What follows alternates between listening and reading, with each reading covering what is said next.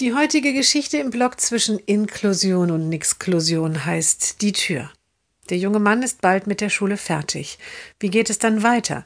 Seine Eltern sind seit langem mit einem Arbeitgeber im Gespräch. Er möchte dem Jungen eine Chance geben. Es gibt viele Gespräche, viele Gesprächsrunden auch mit dem jungen Mann. Der seufzt manchmal, wenn er dabei ist. Die Aufmerksamkeit, die vielen Fragen an ihn, all das ist ihm eher unangenehm. Er weiß, dass er anders ist, als Problem sieht er das nicht.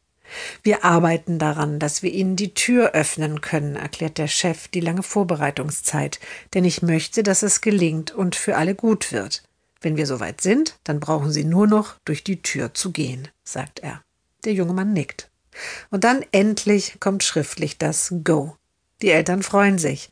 Der junge Mann auch. Er nickt zufrieden. So, als ob er es immer gewusst hätte.